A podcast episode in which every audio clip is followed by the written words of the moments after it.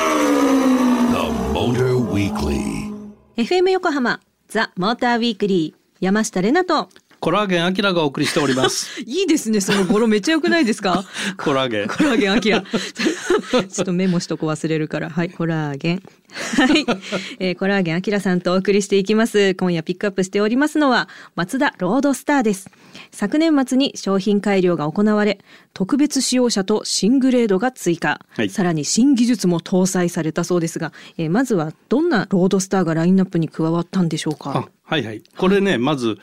990S っていう新型は車が出てきて、これ何かっていうと、はいあのもともと軽量グレードで S っていうグレードがあったんだけど、それをベースにより軽量化して、うん990っていうのは車の車重なんだけど、990キロええ最軽量モデルを作りましたと。すごい。でそのために純正ホイールをレイズ製のアルミホイールにして、んまあ、これ1本あたり 800g 軽くなるらしいのすねごいですね。ノーマルに対してだかはら4本で3 2キロ、うわうん、軽くなるとであとブレンボのブレーキにしてエンジンとパワーステの、まあ、セットアップをもう少し変更したって感じの車うわ私もそんぐらい計量をしたい。はい。 はい、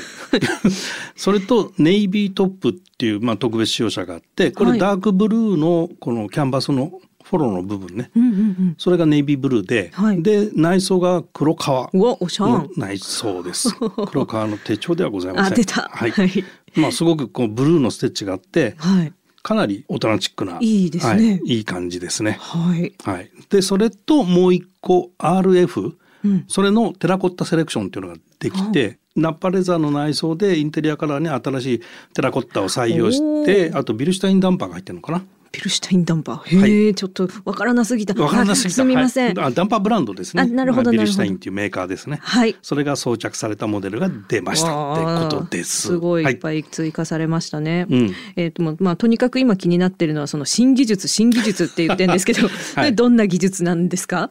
それ聞く今度にします？えーいやもうね結構マニアな話なのよこのあそうまあねロードスターって車自体が結構さ車好きがそう好んでですね乗るでしょうん。まあ、そういうのもあって多分これまた受けると思うんだけど、KPC って松田は呼んでるんだけおどーキネマティック・ポスチャー・コントロールなんじゃらほいって感じなんだけど英語英語うんはいえー車両運動姿勢制御おー車が動いてる時の姿勢を制御する制御です。でまあ、あの松田ってオーナーさんは知ってると思うんだけど GVC とかっていうね、はい G ベクタリングコントロールっていうのがついてたりするんだけど、はいこの GVC っていうのはこの荷重コントロールタイヤにかかる荷重を瞬時に荷重変化を起こしてドラビリあの、ドライビングのフィーリングを良くしようとか、はいまあ、あとは道が荒れてるようなところでうんまっすぐ走ってる時にハンドルがこうガタガタガあターいるじゃん、はいこうキックバックっていうんだけど、はいそれをこう荷重コントロールすることでキックバックが来ないようにすごいなっててすごく凸凹した道もフラットにまっすぐ走れるような制御をしててこう乗り心地が良くなったりするんだけど、うんうんうんはいこの KPC はその GVC とは全然違くて、うん車両姿勢の制御ねっていうことで,、はいでロードスターは FR なんで、はい GVC は基本的にフロント駆動をベースにやってるんで、はいちょっと搭載できないっはーていう違いがあるのね。はいでこの KPC なんじゃらほいなんってじいゃうらほいのははい左右のタイヤのうん回転差が生じるとうん作動するんだけど、回転差が生じるっていうのはつまりカーブ曲がってる時って意味なんだけど、はいカーブを曲がってる時に旋回 G、うん横にかかる G が 0.3G 以上の時に作動し始めますと。で 0.3G ってどれぐらいかっていうと、はいブレーキランプがつくぐらいみたいな感じのイメージでいいかな。おービビたるビビたるとところでもちゃんと作動しますと。すごでいなリアのブレーキにわずかにタッチすることでボディが沈み込んで姿勢が安定します。はえーイメージしてほしいのはですねカーブ曲がってる時にーはいロールっていうのが起こるじゃない。へいで外側にこう傾いていくでしょ。はいはいで内側は浮き上がっていくでしょ。はいでそこを浮き上がらないようにしましょうっていう技術でめす。ちゃめちゃすごくないですかめちゃめちゃすごいです。ね常に内側に重たい人座ってろって言えてないですもんね そうですよねだからそれが旋回 G の大きさによってそこのブレーキを使って制御するんだけどそこの液圧を変えてん落ち着くようにするとだからリアがすごく落ち着くイメージでいいと思うんだけどね、じゃあもうカーブとかピューンって走れちゃうワインディングを軽快に走って楽しむにはこれ最適って感じでうわでこれなんでそういうことができてるかっうんていうと、はいこれまああのジオメトリーって言ってよさく言いますね車のセットアップのそもそもの素性がロード差ってもめちゃめちゃ良くてうーん例えばハイスピードで走っててブレーキをパッて踏んだ時にはいノーズダイブするでしょうん沈み込むえででしょはいつんのめるってやつですねはい、はいつんのめるでしょ、はいロード差つんのめんないねなんでこれね全体車両全体が沈み込むように止まっていくの。へでこれねヨーロッパのプレミアムメーカーの車みんなそういうふうに止ま るだからアウトバーンみたいなところ200キロ出しててもフルブレーキ踏めるん だけど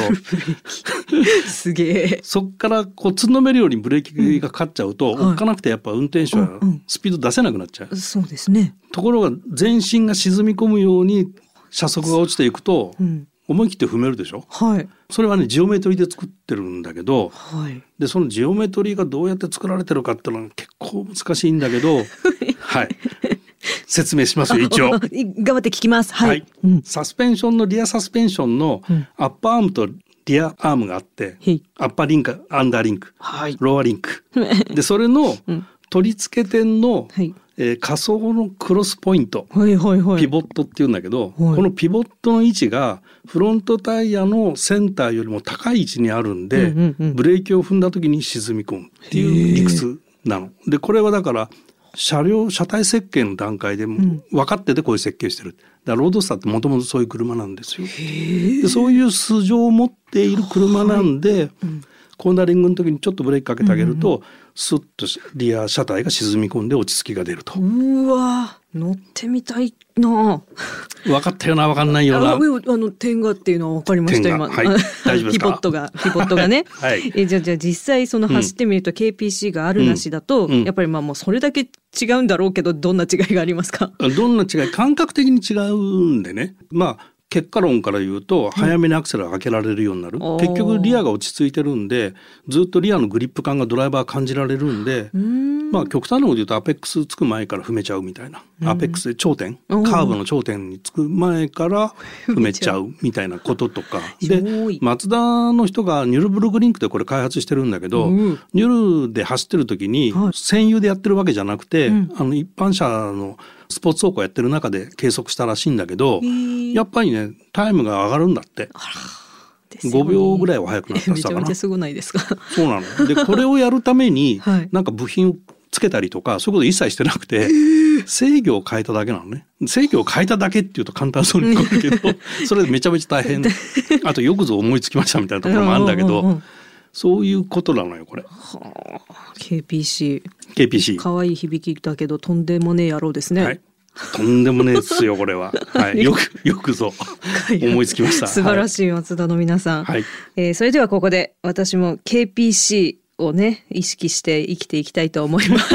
一曲挟みますそしてこの後もロードスターのお話まだまだ続きますのでお聞き逃しなく The Motor Weekly. FM 横浜ザ・モーターウィークリー山下れなと高橋明がお送りしてます。今夜は商品改良が行われたマツダロードスターをピックアップしています。前半は新技術の KPC についてお届けしましたが、えーここで全世界のロードスターファンの皆様と一緒にその魅力を分かち合いたいと思います。あきらさん、改めてロードスターとはどんな車なんでしょうかはい。えーなんか今かかってた曲の「Here We Go」っていうのがすごく耳に残って ててんてん「てん 7777」えーそっちジョイマンですかまさかの。はい、えーロードスターですね、えーっと初代出たのが1989年、 おーいい時えー代。初代 NA 出てきてまあマニアの人って車を型式で言うのが好き じゃん。ねうんうんうん。で今4代目ではい NANBNC と変遷して今がお ND なんですね。なるほど ABCD できてるわけですはい、ね。でこの NA がこう出たのが89年で、おーアメリカでもね大ヒットアメリカミヤータって名前なんだけどみ宮田あ宮田。宮田じゃあり ませはんい失礼しましたミヤータでございます。宮田はい失礼しました。 はい、でまあ2人乗りの2シーターの小型オープンカーうん。まあ昔はねロータスエランとかねそういう車があったんだけど、はいもう最近見ないでしょ二人乗りツーシーターもかなり減ってるし、うんでコンパクト、うん、はい。えーライトウェイトスポーツっていう言い方を我々はするんだけど、はい。通算110万台以上はもう売れてると、まあ、国内も20万台を超えてるとおお、もう大ヒット。見かけるとね、あーって思いますもんね、ロードスターって。うんうんじゃあそのロードスターの魅力はどんなところなんでしょうね。うんやっぱりそのライトウェイトスポーツなんで、うん運転して楽しいってことがやっぱ最大の魅力だと思うのね。うんでハンドリングとかさ、はいあとオープンカーだっていうのも別な魅力があるじゃんありますね。オープンエアーは。もうね、海っ端とか走りたい。そういうでしょ はい。だからまあドライブが楽しくなるあ峠道行くと運転が楽しくなるーあまあこういう車って街中走ってても楽しいのよ。ー。あ、そうだ。でこれねぜひ機会があったら運転してもらいたいんだけど、はい。この車ってダイレクト感がすごく分かりやすいの。どういうどういうことって感じだだと思うんだけど、はい当たり前の表現しかできないんだけどハンドル切るとタイヤが動くっていうさあでも動いてるなってわかるってこと。動いてるなっていうのも分かるし、要は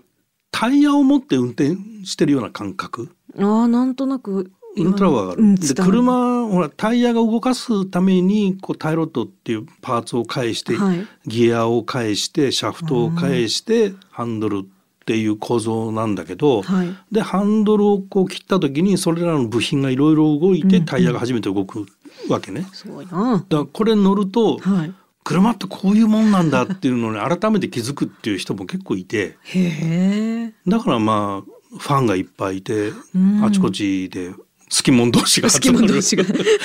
サークルみたいなのあもあでりまきてするよとね。そうそう そう。車のああいうサークル面白そうですよね。うん好き者同士でっていう好き者 同言士い方がおもろいけど。あとあれですよね。あのマニュアルあるんですよね。これ。基本ね、もうマニュアルの方が販売比率は多い、ほとんどみんなマニュアル乗ってる逆に言うと AT があるんですねっていうあ逆な。そう 逆なの広報さんにぜひあのね MT あるから山下さん乗ったらいいのにって言われてて、乗ってください乗りたいうんけどまず練習させてくださいちょっと久々かなっていう感じなんですけ どへえ、いいなじゃそうなのあよそんなうんなんかね、その ハンドルを持って運転っていうとこなんですけどうんタイヤねあタイヤタイヤ タイヤハンドル持つのは当たり前ですタイヤを持ってね、はいロードスターどんな人に乗ってほしいと思いますかどんな人に乗ってほしいか、うんレイナちゃん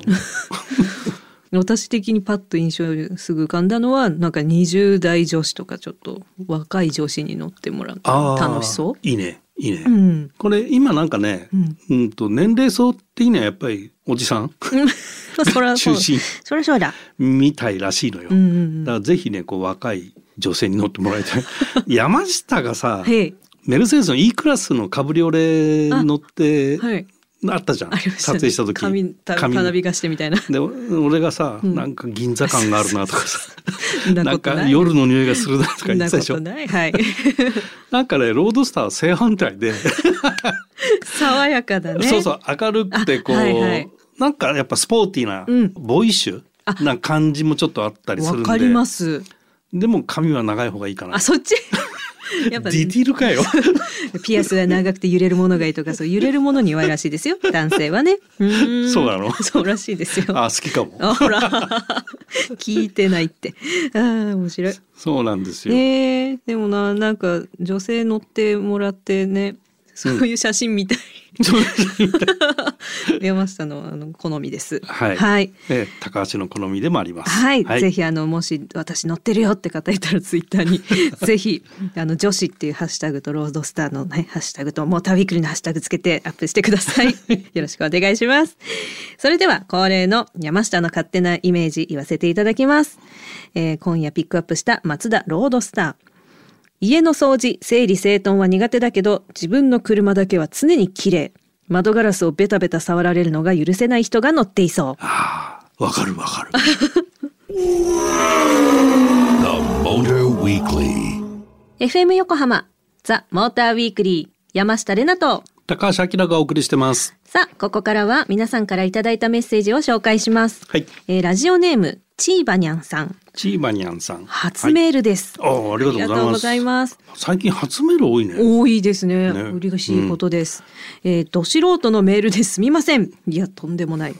えー4月から急に使用の車が必要になりました、うん今のところ中古車で探しているのですが、一般的にたくさん走っている車ではなく、少しだけ珍しいのがいいなと思って探しています。うんお二人から何かいいおすすめありますかちなみに家の車はアバルト595です。とのことでしたあ。、五九五。アバルト。おー珍えしい。ー珍しい車、みんなと同じじゃ嫌だってことだよね。 そういうことですね。あんまり見ないな変わってるなみたいあなっ。ていうのがいいい。うい。ーんなんだろう。どこの人？えー千葉県です。千葉県。はいあ千葉県だと、まあ見るかな。あの、うんイタフラ イタリア車フランス車あーイタフラの車って割と見かけないかなって思ったんだけど千葉県だといっぱい走ってっ かなわかんないけどどうかなそうなのよ。でやっぱりディーラーの数がまだトヨタみたいな数じゃないじゃん全然。はい。だから、えー地方へ行けば行くほどやっぱりそういう輸入車って数が減ってくるのよ。確かに。はい。うん、でまあ千葉県だと大都市 圏なんで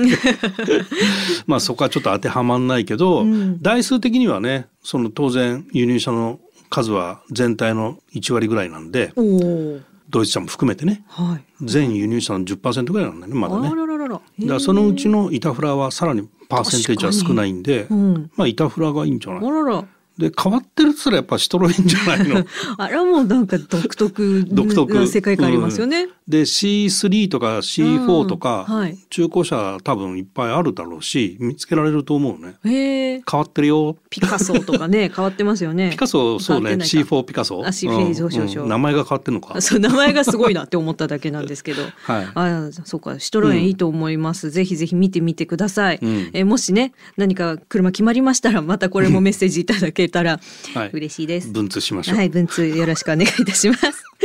ラジオネーム、チーバニャンさん、メッセージありがとうございましたあ。りがとうございましたザ・モーターウィークリーオリジナルステッカーをお送りします。そして引き続き、皆様からのメッセージもお待ちしています。FM 横浜、ザ・モーターウィークリー、エンディングのお時間となりました。今夜は、松田ロードスターをピックアップしてお届けしてまいりました。はいたくさんたくさん、えーうん KPC やら、うんえー覚えた単語ピポットやら うんコラーゲンアキラやらここだけだけどはいたくさん勉強になりましたが、はい KPC の体感してみたいなって思いました。ううんんううんんうんうんぜひ体感してくださいまたあの連れてってください。 はいはいありがとうございます。番組ではリスナーの皆さんからのメッセージを随時募集しています。メッセージの宛先は tm アットマーク fm 横浜 jp tm アットマーク fm 横浜 jp まで。メッセージを採用させていただいた方にはザ・モーターウィークリーオリジナルステッカーをプレゼントします。そしてツイッターではハッシュタグモーターウィークリー847をつけてつぶやいてください。ねじれとかも募集中です。ねじれねねじれ、はい最近疲れっていうのも出てきたから あの乱用していただいて、うんみんなで楽しんでつぶやけたらと思います。乱用しましょうはい、お願いします。 番組のホームページでは今夜の放送の内容がアップされています。また、車情報満載、ザ・モーターウィークリーウェブオートプルーブのリンクも貼ってありますので、ぜひぜひチェックしてみてください。ということで、ここまでのお相手は山下れなと、モータージャーナリストの高橋明でしたまた来週